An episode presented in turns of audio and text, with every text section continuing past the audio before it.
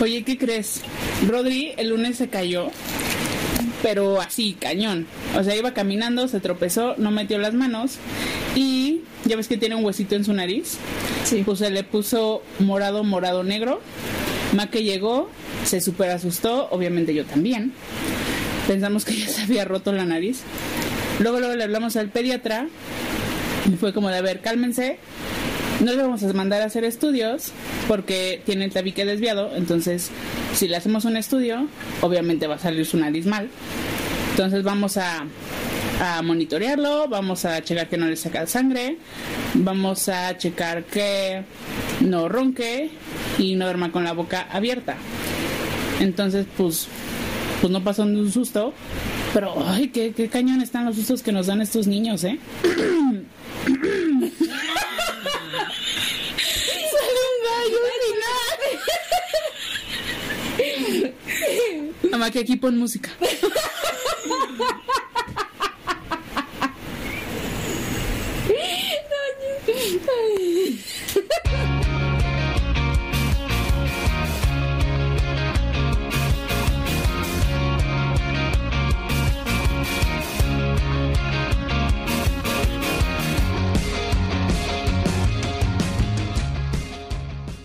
Bienvenidas a otro jueves más de Entre, Mamás es bueno. Ok. Pues, discúlpenos, estamos un poco todavía en el proceso de acostumbrarnos y adaptarnos a iniciar este podcast con más tranquilidad. Pero, pues, ahí vamos. Es un ajuste. Estoy llorando. Estoy llorando de risa, ¿eh? No me otra cosa. Estamos contentas hoy. Muy ¿Estamos contentas. contentas? Todavía como de... No sabemos bien cómo empezar esto sin reírnos o... Yo estoy Pero... un poquito nerviosa, como ya se dieron cuenta en el podcast pasado. Y como dice mi mamá, me escucho como robot, pero son los nervios. Poco a poco se me van a quitar, la verdad. A todos nos pasa. De repente a mí también se me van las cabras a otro lado ahí. Pero estamos en confianza. ¿no? Es el punto.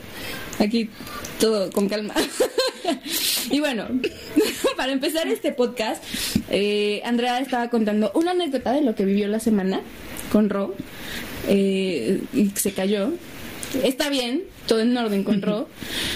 Pero seguramente cuando empezaron a escuchar la anécdota, eh, las abuelitas ya deben- han de haber dicho, ay madre santísima, se ay pobre niño, se les cayó. Otros han de haber dicho, ¿cómo no le hicieron el estudio? No Llévenlo a tienen- urgencias. y. Y pues justo con, con lo que nos contó Andrea, es que queremos empezar el podcast. Porque vamos a hablar de... Mitos y tabús en la maternidad. Y la crianza. Y el desarrollo de los niños. Pues, ajá, en general como un poco sobre esto, mitos en la crianza que nos involucra tanto como mamás, papás y pues él o los o las hijas, hijos. Ahí Andrea tuvo interacción. Le, le escribí a, a mi tribu tuitera y me, me dieron varias ideas de los mitos o tabús con los que se han enfrentado en este tiempo desde que son mamás. Eh, hablamos de no los cargues porque se embrasilan, eh, muchos mitos sobre la leche, mitos sobre la estimulación.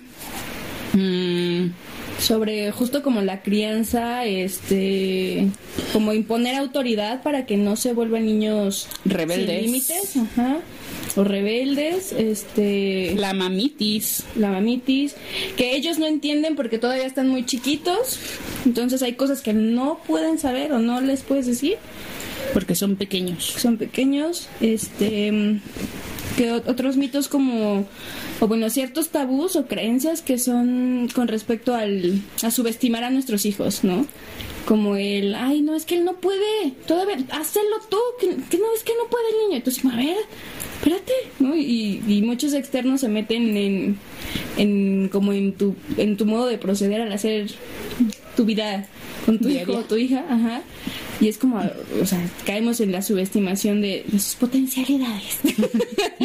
¿Qué otro? ¿Qué más tienes por ahí? ¿Qué más te? Eh, me hablaron sobre la comida que no podemos comer nosotras como mamá cuando estamos lactando.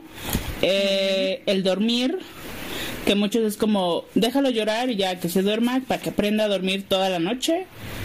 Eh, cuando las mamás tienen o tenemos depresión postparto, eso no existe para muchas personas. Y una que me llamó mucho la atención fue que los papás no saben hacerlo del, o sea, no saben cuidarlos o hacer las cosas de la manera que nosotros lo hacemos. Esos son algunos de los mitos que se fueron mencionando, este, como mezclados entre hijos, bueno, entre directamente de la crianza con el hijo o de cómo lo vivimos nosotras desde una maternidad. También tengo aquí, por ejemplo, ya habías mencionado el de la manipulación según que lloran. O sea, si no los dejamos llorar, ¿nos van a manipular después? No. Ah, el de los berrinches. Ajá, los berrinches. Que si lo tuviste por cesárea, por ejemplo, que eres chillona. ¿No? Que, y el otro, el que te dijeron. Eh, me dijeron que si lo tenías por parto natural o querías parto natural, entonces eras hippie. Sí, ya hay como, ah, y el, uy, este es buenísimo, el ya compórtate como mamá, ¿no? no puedes usar esa ropa porque eres mamá. No te puedes rapar la cabeza porque eres mamá. Ya no puedes salir. Porque eres mamá.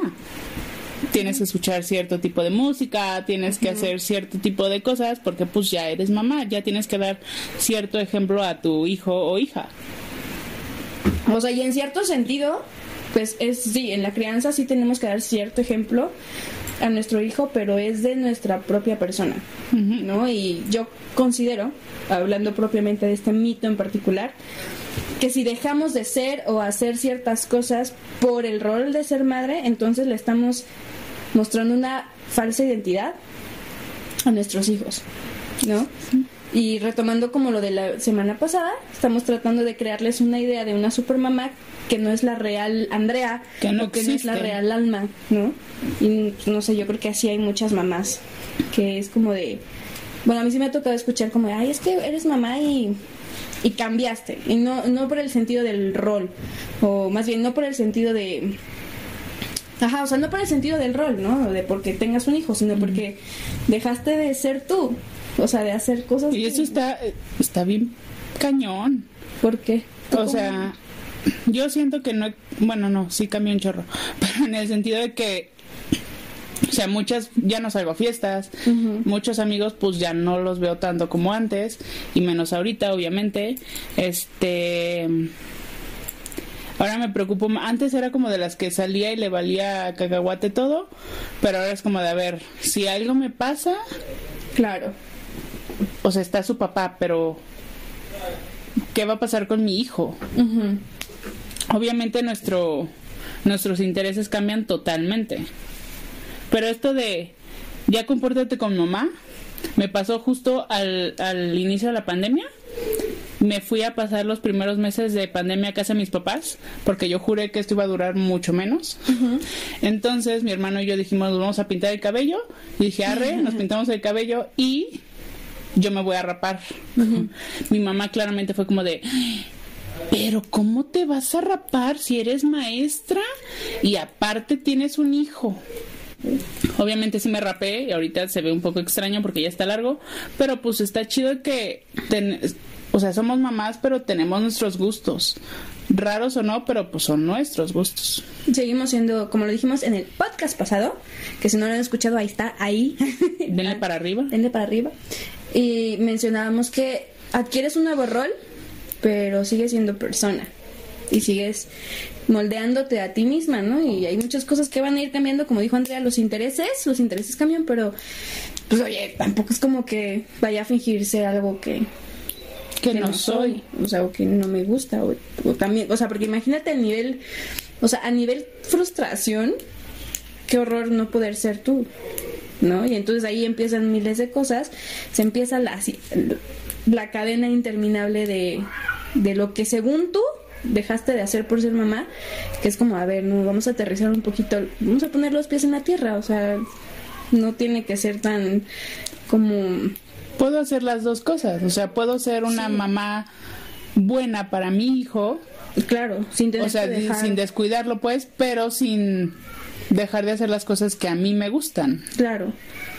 Y bueno, esas son como cuestiones de, de apariencias o identidad o, o, de literalmente cómo nos vemos ante los demás.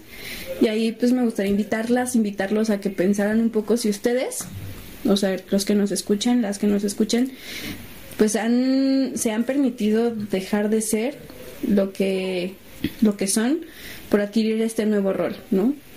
Y sí, sí, pues es un momento para pensar tal vez, como pues, repensar ahí como de, oye, es cierto, no tengo por qué dejar ciertas cosas, obviamente con los intereses que implica ser papá o mamá, porque pues también no es como de, ah, sí, adiós todo, la vida loca, ¿no? O sea, pues no. sin descuidarlos, nada más. Exacto. Una, una cosa no conlleva a la otra, ¿no? O sea, y bueno, ese es uno de los, de los mitos que creo que, que se perciben más, que se remiten a la crianza pues Andrea está, como saben, con, con Ro, que es un toddler, entonces él ve más cercano ahorita lo que corresponde a la lactancia, este, a, la nutrición, todavía cuestiones un poco más médicas. Este, no sé si quieras compartirnos. Por ejemplo, de la anécdota que contó, como dijimos, muchos habrían dicho, no, sí, llévalo, llévalo, ¿el pediatra qué? No, llévalo a urgencias y que te hagan una radiografía, tomografía, no sé, la verdad que estudio sería en ese caso, pero creo que lo más importante en este caso en específico fue hablarle al pediatra y pues ella tiene todo el eh, el expediente, de mi hijo, entonces pues confiar en él, pues. Sí se le veía muy feo, o sea, era como morado negro y él tiene el tabique desviado y tiene un huesito justo en la pues en su nariz, como si fuera un periquito. Y ese huesito se le veía morado negro. Entonces por eso mi esposo y yo dijimos, no, pues sí se lo rompió. Pero pues es como relajarte, confiar y estar en observación. Claro. Y antes no se te permitía eso, ¿no? No, antes era como de no, ya, urgencias ya, examen ya y pues. O medícalos ya. Por ejemplo, a mí me pasaba con Emma mucho cuando era chiquito. Era como de, ah, pues igual iba a tener un resfriadillo o algo así. Pero a mí no me gustaba medicarlo pues luego, luego.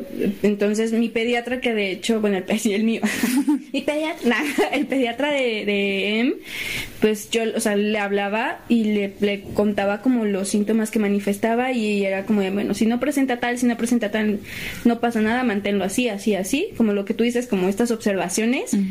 Y si en caso contrario, pues ya lo vemos, ¿no? Y entonces era como también darte, o sea, una, permitirte tú entrar en esta dinámica de observar, de no entrar en pánico, de guardar la calma, de aprender a solucionar con paciencia y darte cuenta de que pues sí, o sea, no, no tiene que ser como inmediatamente ya la medicina, ya la radiografía, ya entra en pánico, o sea, no, vamos a calmarnos.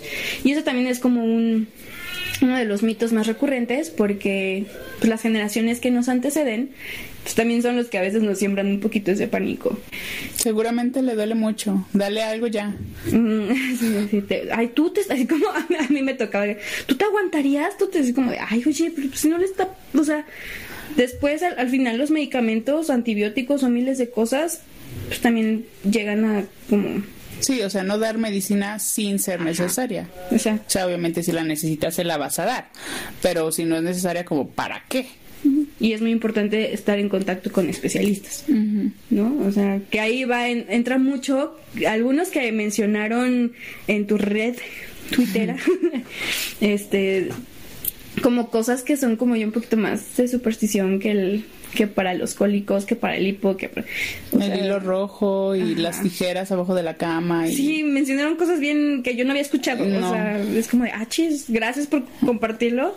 Pero justo, ok, ¿qué tanto puedo irme para este lado? O mejor también estar como, como tener una diversidad de, de asesoramiento, ¿no?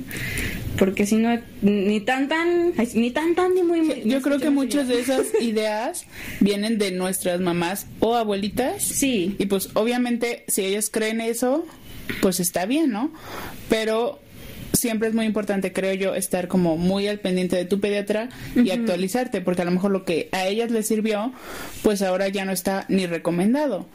Por ejemplo, antes era como súper común darle test a los bebés. Ahorita no es recomendado. Por eso digo como el pediatra siempre es como lo más importante, pues. Y bueno, por ejemplo, con hilado a e, hilado se dice ah, hilado pues sí hilado a esto Sí.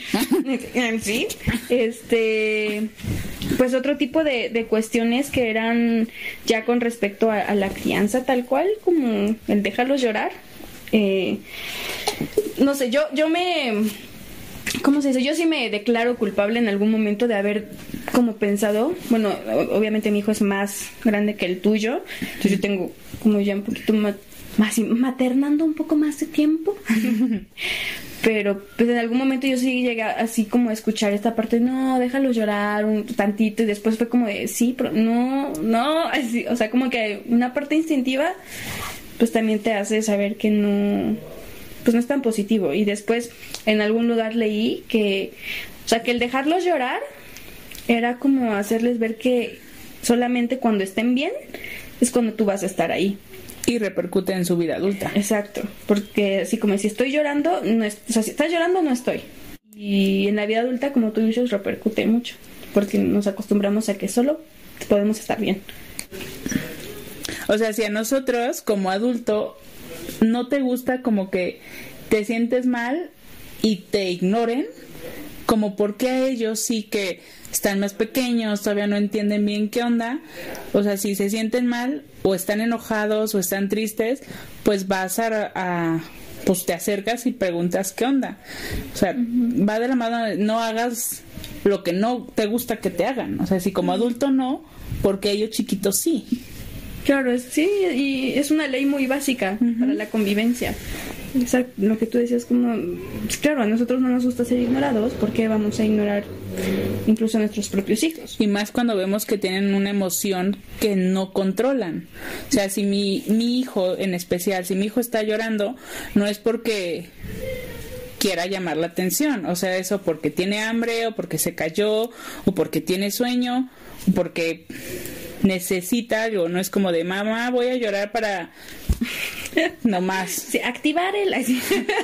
O sea, nada más voy a hacer que me peles. Sí, pues la situación.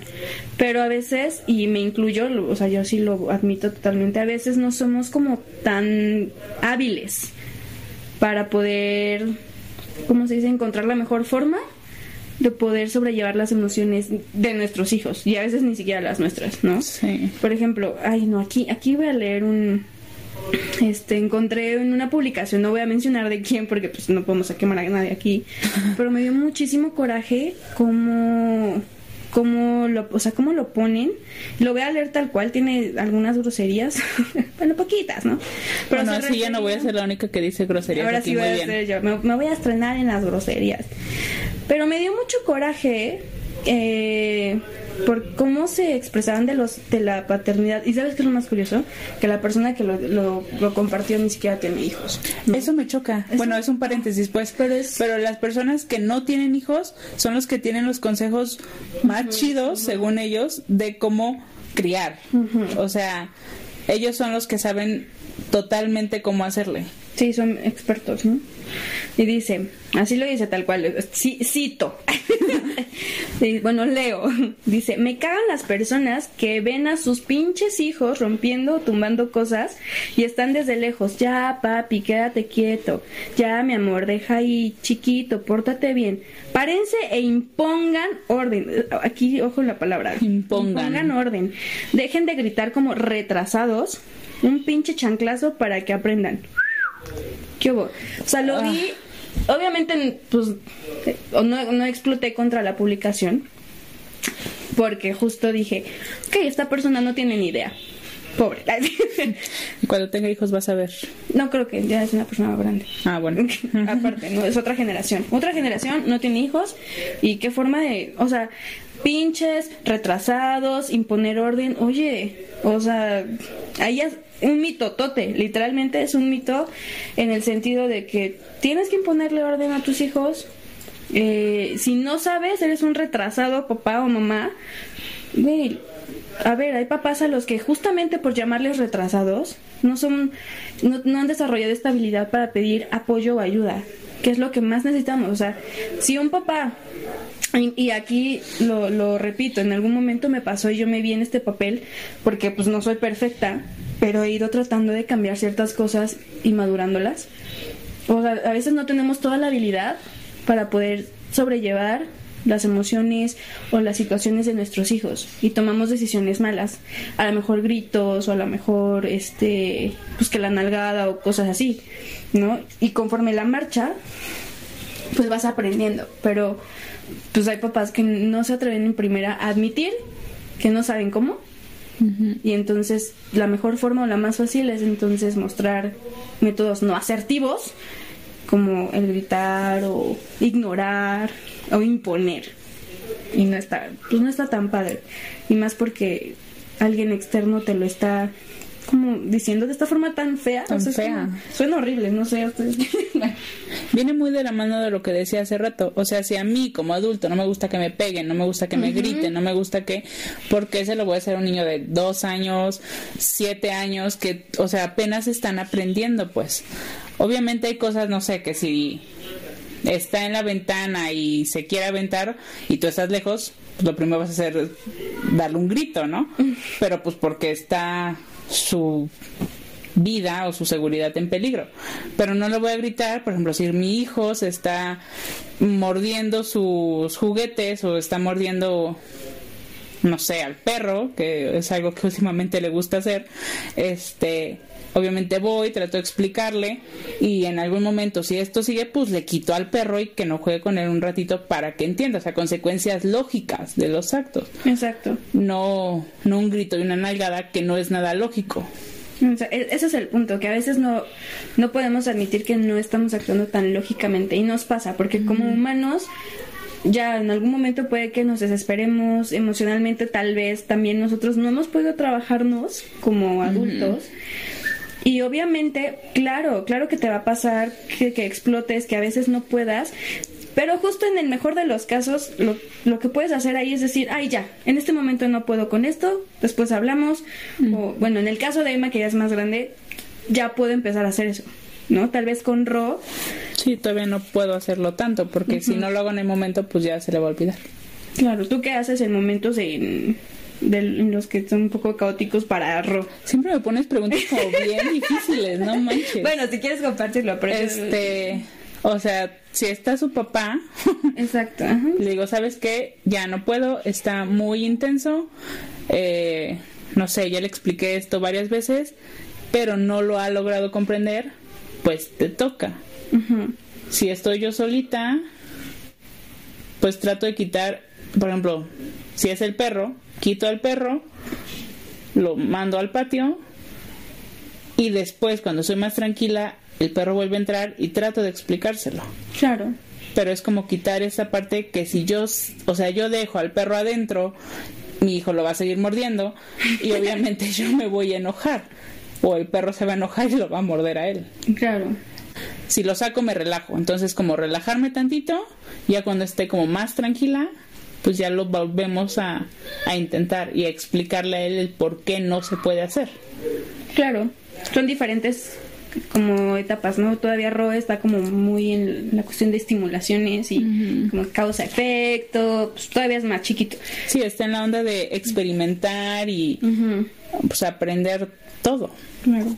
Con Emma ya es un poco también complejo porque él, aunque es todavía chiquito, pues él ya empieza a tener como noción de sus intereses, del mundo, de, de él mismo, de lo que no le gusta, de lo que sí, ya se ve más expuesto su temperamento. Y, entonces ahí, ahí, híjole, o sea, se cambia, ¿no? Es como las mamás, muchas, muchas son así como que dicen, eh, cuando ya le agarras el ritmo, pasa una nueva etapa y entonces tienes que empezar desde cero. Y es muy... hay días que digo, ay, llevo una semana bien padre, sin berrinches y todo bien padre, y de repente, pacas, berrinches más intensos. Otras cosas, dientes. Otras, oh, las muelas, estamos en las muelas, no, no, no. Este, entonces como de ah, volver a empezar, volver a entender, volver a acoplarme, volver a explicarle y pues es pesadito a veces. Es agotador, sí. sí. Entonces, pues aquí es como no se agüiten No somos perfectos, eso, y bueno, al menos yo lo voy a estar repitiendo mucho, no somos perfectos, ¿por qué no?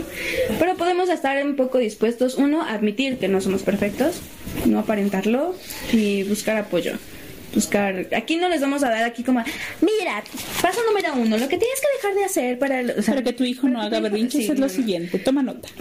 sí, no, aquí no hay una fórmula exacta porque todos los niños son diferentes. Son diferentes. Y nosotros somos diferentes. Exacto. Los contextos son diferentes. Aunque a, lo mejor haya niños de 19, 18 meses como el mío, eh, las mamás no son como yo, a lo mejor hay unos que están casados, otros que están de mamá soltera, o sea, los contextos son totalmente distintos. Entonces, lo que a mí me puede funcionar, a ti no. Como justo aquí entra otro de los mitos que te dijeron, que nunca vuelves a dormir igual. Ah, sí, me dijeron así una de, no vuelves a... El mito es que te dicen que no vuelves a dormir y no es verdad. Pero porque esta mamá en especial tiene un bebé de siete meses, creo. Nueve, dijiste. Ah, siete o nueve. no me acuerdo, pero, está más o menos en esa edad. Pero puede echarse hasta nueve horas dormido seguido. Qué chido, qué envidia. Porque el mío se levanta como recién nacido cada tres. Entonces, pues todos los niños son diferentes. Exacto. Yo también no la padecí tanto con, con Em. O sea, sí se levantaba en la madrugada muy tempranitito, como a las 4. Entonces, ya perdís a las 6. Dos horas y ya. ya. Pero bueno, ya al menos había dormido un ratito y después le daba, este, le daba pecho y se volvió a dormir. Y entonces en ese tiempo yo estaba terminando de cursar la universidad, pero en casa, ¿no? Entonces tenía la oportunidad de, pues igual, y prolongar mi siesta. y hasta que él se volvió a despertar y ya no había tanta bronca, ¿no? Entonces tal vez no fue ideal como esta mamá que se echa nueve horas. Ay, no, sí, qué, rico, qué envidia. Pero no la padecí tanto. De hecho, creo que me canso más ahora, fíjate. Porque él está así, ¿no? Activo, activo. Y como apenas dejamos colecho, dejamos el colecho, este, pues yo lo tengo que ir a dormir y contamos cuentitos, que está padre, ¿no? Pero hay días en que estás agotadísima y lo que quisieras es que acostarte un morrito ya. estuviera así de, ah, ya me voy a dormir, jefa, órale, no te necesito, aquí yo apago la luz, no pasa nada, cuento estrellitas y me duermo solo, ¿no? Y tú dices, ah, que no, no pasa aún, tal vez cuando sea más grande. Pero, pues, creo que son etapas. Repetimos que envidia. Sí, que envidia. Pero pues sí, se podría considerar como un mito. Ya ustedes nos dirán si es o no. ¿Ustedes, ¿Sus hijos duermen bien? Duermen chido. También son como recién nacidos como el Rodri, que se levanta cada tres horas. lo peor es que, o sea, se levanta disque a comer, pero no es como de, quiero sentir que estás ahí y ya. Sí. Ya se vuelve a dormir. Ya me tocó verlo. Ah. Es muy divertido, la verdad. Ver a Robert así todo. Pero sí, o sea, todos los niños son diferentes. Y va a haber un chorro de mitos que a lo mejor yo te puedo decir, este, mi hijo no comió bien de los seis meses a los doce meses, comió muy mal. Pero a lo mejor otras mamás, pues sus hijos comieron súper bien. O sea, lo que a mí no me funcionó o no hizo mi hijo no significa que tu hijo no lo va a hacer. Claro, son, y, y no podemos imponer o querer creer que lo que le funciona a Andrea me va a funcionar a mí, porque ahí nos vamos a frustrar nada más. No íbamos a creer que los que estamos fallando somos nosotros, no, ¿sabes? Si aquí pudiéramos dar un consejo, ahí yo voy hablando por las bueno, creo que sería como un obsérvate en tu dinámica y observa a tu hijo y a tu entorno en general, tu pareja. ¿Cómo funcionan? O sea, ¿cuáles son las dinámicas que tienen ustedes? ¿Cómo son ustedes y cómo es eh, su hijo o su hija?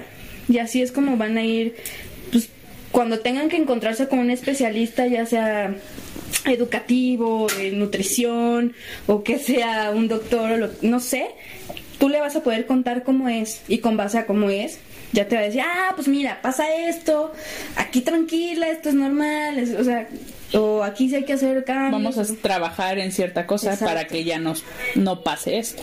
Y nos quedamos más calmados, más tranquilos. Pero que sea un especialista, no tu amiga que te está contando lo que sí, te, sí le no funcionó. Nosotras. o sea, nosotros nos contamos lo que nos pasó y lo que a nosotras nos está funcionando, o esperemos que nos funcione. Sí. Pero a nosotras. Son nuestras experiencias, o sea, por eso no, no, no pretendemos quererles aquí pintar que la cosa es, como, ah, lo que digamos nosotras es lo que te va a servir a ti, tanto como mamá como para tu hijo. No, aquí son experiencias en las que, pues nos, nos gustaría también que ustedes nos contaran. Bueno, con respecto a la crianza, o sea, ya nos vamos a meter un poquito con nuestros peques, aparte de lo que ya mencionamos de la lactancia, de cuestiones médicas o circunstancias de ese tipo. Algo que pasa mucho, o bueno, yo, yo lo he vivido, no sé si a ti te ha tocado, ahorita lo vamos a platicar aquí entre, entre nosotras, es como el, el, él no puede hacer esto, ¿no? Por ejemplo, les voy a contar, ¿no? Eh, em, desde que estaba como desde los 5 años, más o menos entre los 5 o 6 años, él este, empezó como a ser un poquito más independiente en ciertas cosas, ¿no? Con respecto a su edad. Entonces, justo en lo que mencionábamos antes, de que tú vas observando a tus criaturas, eh, yo le decía, eh, no sé, me pedía, más es que quiero un plato para mi mm, fruta, ¿no? Ok. Y yo le decía, ah, pues bájalo. Y entonces, este, jalaba una silla. Obviamente yo lo observaba, ¿no? Estaba pendiente, pero permitía que lo hiciera. Entonces jalaba la silla, abría su, estantería, su estante de, él, porque tiene uno para él, y sacaba su plato, cerraba, se bajaba de la silla, regresaba a la silla a su lugar y ya. Lo logró, tenía su plato. Pero en alguna ocasión que lo vieron, este, o que escucharon, ay, ¿me puedes pasar un vaso? Y yo le dije, está en tu estante, bájalo, este, ve por él, bájalo tú, ok. Y fue como de, ¿cómo? No, él no puede hacer eso. Y yo, ah, permíteme tantito, ahorita lo observa. sí, vas a ver que sí. Pero fue justo eso, ¿no? Y ya, y, lo que les platicaba era como, a ver, justo al observar a tus hijos, tú vas midiendo qué tanto sí pueden hacer solos, con ayuda o definitivamente que no puedan hacer.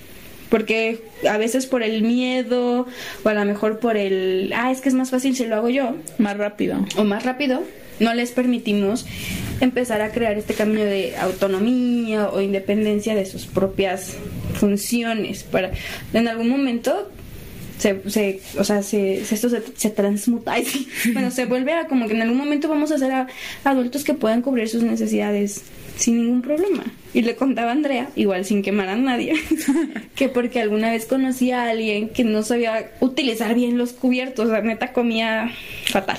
¿No? O sea, los agarraba mal, pero alguien de mi edad, o sea. Y entonces entre las pláticas era como de, ay, no, es que, eh, o sea, desde chiquito a mí me quitaban los cubiertos, como veían que no lo hacía bien y me cortaban todo, o me hacían yo así de, ah, pues ya veo, ¿no? ahora entiendo. Ahora entiendo que con cierta dificultad, pues y ¿sabes qué es lo más chistoso? Que después nuestros propios papás nos dicen así como de, ay, mi mamá es como de, bueno, me voy a quemar yo solita. Pero mi mamá es como de, ay, ¿por qué no sabes barrer? Pero pues, mamá, pues no me ponías de chiquita. Ya sé barrer tranquilos, o sea, sí lo sé hacer. Pero cuando voy a, mi casa, a Guadalajara, es como de, es que no sabes hacer esto bien, es que no sabes lavar los trastes, es que, pues es que no me dejaban de chiquita. O sea, esto de del agarrar los vasos y los platos que nos cuenta Alma de Conem, yo no he llegado a ese punto, pero por ejemplo, Rodri le doy fruta, se acaba su fruta, su fruta y si quiere más le digo así de, bueno, tráeme tu plato y te pongo más fruta.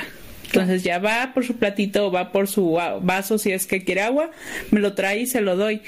Y había una persona en mi casa y fue que me wow, lo hace solito. Y yo así de, pues es que nada más está caminando de la mesa a la cocina con su plato, o sea, no es como tan complicado. Claro, sí, es como lo que es, lo que tú le permites hacer, o sea, que también le va a favorecer a, a él en algún momento. A este, según yo, ya lo pongo a que me ayude a lavar los trastes y así. Ah. Tenemos la, la torre de aprendizaje, entonces ya sabe que yo lavo trastes y él trata de jalar su su torrecita, su silla, su sillota y está un poco pesada, entonces no ha logrado moverla solo. Le medio ayudo, la pongo en el fregadero, entonces mientras yo lavo, él eh, intenta quitarle jabón a las cosas, intenta, pero yo yo lo quiero hacer como parte de de si me estás ayudando a lavar. Entonces yo medio le dejo jabón a las cosas le digo mira ayúdame a quitarle jabón a este esta cuchara y ya lo empieza a hacer. Entonces yo siento que es como parte de hacerlo autónomo, hacerlo funcional y en un futuro que sea un adulto o un hombre que pueda hacer las cosas solo. Sí, o sea, para, para él, o sea, porque le va a que no necesite de una persona para hacer las cosas, o sea, que él pueda hacerlo solo. Eso yo quiero, hacer un adulto funcional. Exacto. O sea, y no funcionar en el sentido industrializado, aquí No, como no, de- no. o sea, como lo decíamos, tus necesidades básicas. Para que pueda hacer, este, desarrollar estas habilidades para poder, ¿cómo se dice? Compensarlas. O Sí, sea, que si no estoy, no sé, si ya está grande y yo no estoy, pues que él pueda lavar sus trastes, hacerse su comida Exacto. y no busque a su mamá o a una pareja Que le... solamente porque- para que le hagan de comer. Así es. Y el mito aquí es como que, a ver, No subestimes. no subestimes a- a los pequeños, a las pequeñas, dales chance. Y el hecho de darles chance no significa que los descuidemos y no significa que sea falta de interés.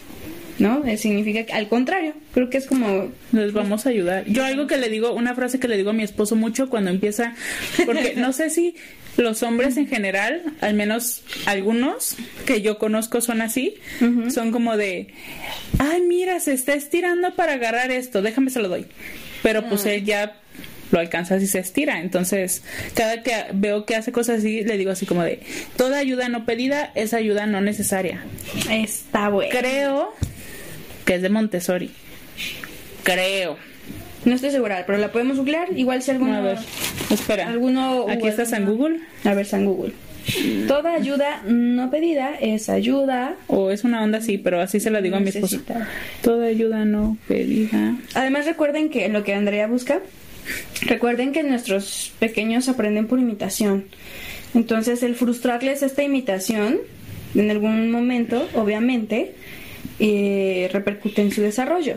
Ah, sí es de Montessori. Ahí está. Pero realmente es cualquier ayuda innecesaria es un obstáculo para el desarrollo. Ok, bueno, la, así la transgiversamos. bueno, fue una- un parafraseo, ¿no? Pero justo eso. Un, un obstáculo en el desarrollo puede ser justo esto, frus- frustrarles la imitación, ¿no? Ellos, o sea, nos va a tocar, o sea, nuestros hijos quieren hacer todo lo que nosotros hagamos, por curiosidad. Ya después que lo hagan, tal vez se den cuenta que, eh, No está tan divertido lavar los trastes. o que no, está tan- no sé, por ejemplo, a mí me pasa mucho con Emma en, en diferentes actividades. Es como, no sé, si yo pinto o estoy haciendo algo que es de mi gusto y él como de, ay, a ver. Y yo así como de, ok, a ver, ¿no? Y entonces le compro a él también, no sé, pon tu ahorita que estoy pintando macetas. entonces le compré las suyas. Y él llega momentos en que, ay, sí, su macetita, y uh, bien contento. Y después se aburre, ¿no? O sea, es como, bueno, pero al menos creo que ya no le frustré. el Sí, lo de intentó. que- de que lo hiciera como él pudiera porque me estaba imitando. Y pues así, ay, como Ro, hace rato que estaba limpiando la mesa. Ah, yo estaba limpiando la mesa y él agarró el trapo y quería limpiar la mesa. Y entonces solo es como con una paciencia. Y obviamente no lo van a hacer bien. O sea, Rodri tiene su escoba, tiene su trapeador, tiene su trapito. No es como que lo vaya a explotar. Claro, porque tú, ay, pobre niño. ¿Por qué le compras la escoba? Primero es niño. No usan escoba. Este, aparte está chiquito, ¿cómo lo pones a hacer eso? O sea, yo sé que no me va a barrer la casa, pero va a intentar, va a aprender y va a saber a usar la escoba como yo no aprendí a su edad. No, es, es muy, pues sí, es muy cierto. O sea, y como dice Andrea, no es como para que los queramos explotar, o modelar, así como el hijo pródigo perfecto. No, o sea, creo que solamente tratar de, pues que justo como decía Andrea, en algún momento puedan solventar sus necesidades y eso al mismo tiempo les va a ayudar a ser plenos o sentirse tranquilos o felices en- o pues no sé o sea vivirse como pues como ellos son no sin necesidad de anclarse por ejemplo de repente a, a otras cosas como nosotros los adultos que sería padre que nos revisáramos un poco no y que ay yo a mí no me dejaron hacer ah ya entendí Por eso no sé barrer. Mi mamá me va a regañar por esto. Perdón. no, no ma. nos regañen. Aquí no estamos diciendo. Bueno, yo no dije nombres por eso. Eh, yo por eso nomás pongo a mi mamá, porque sé que me va a regañar, pero después me habla tranquilamente. Ok, y pues ya que terminamos de hablar de algunos mitos que nos han tocado a nosotros. que nos han tocado como lo hemos vivido un poquito nosotras. Pues por el día de hoy, por esta semana, es todo. Y nos veremos el próximo jueves con otro tema bastante interesante. No les diremos aún cuál es. Estén así que estén pendientes de nuestras Va a estar muy interesante. Va a estar bastante interesante. Pues vamos a ir este como haciendo ciertas dinámicas con ustedes, vamos a ir pues compartiéndoles a lo mejor eh, algunas cosas y también para que ustedes nos compartan. No sé si quieras compartir las redes de una vez. Las redes en Instagram estamos como en arroba entre mamás es bueno. En Facebook estamos como igual entre mamás es bueno. Hay que darle like. En YouTube estamos entre mamás es bueno y ahí estamos subiendo los podcasts y también los estamos subiendo en Spotify. Igual y en Instagram o en YouTube nos pueden comentar como qué mitos o qué tabús se han encontrado a lo largo de la maternidad, eh, cuáles ha, les ha pegado más, tu hijo duerme las ocho horas seguidas o no, o sea, lo que quieran pueden contarnos. Sí, vamos a estar, justo esta semana vamos a estar abarcando un poco de eso todavía para que pues vayamos viendo qué experiencias tienen ustedes, que es lo más importante, lo más divertido. O sea, tanto mamás como papás, que nos cuenten todo. Y pues nada, gracias por escucharnos. Ojalá que nos podamos seguir contactando en los siguientes podcasts, en los siguientes episodios, en las siguientes emisiones. Pero es que aquí ya es muy tarde, ya de repente se nos seca el cerebro un poquito. Ay, sí, se te seca, te dice Andrea. Solo alma, ¿eh? Mi cerebro está fresco. Ah, ok, esa risa fue no me crean. No, pero muchas gracias por escucharnos a todos los que nos han empezado a seguir. Gracias por seguir la página, recomiéndennos, así compártanos. También está, está padre si conocen a mamás, papás, personas que estén involucradas en el proceso de, de la maternidad o la paternidad. Estaría muy padre que les compartieran este podcast que hemos creado con mucho amor, y yo. Y pues nada, nos vemos el siguiente jueves. Platicaremos por qué. Entre mamás es bueno. Las invitamos a escucharnos cada semana porque entre mamás es bueno.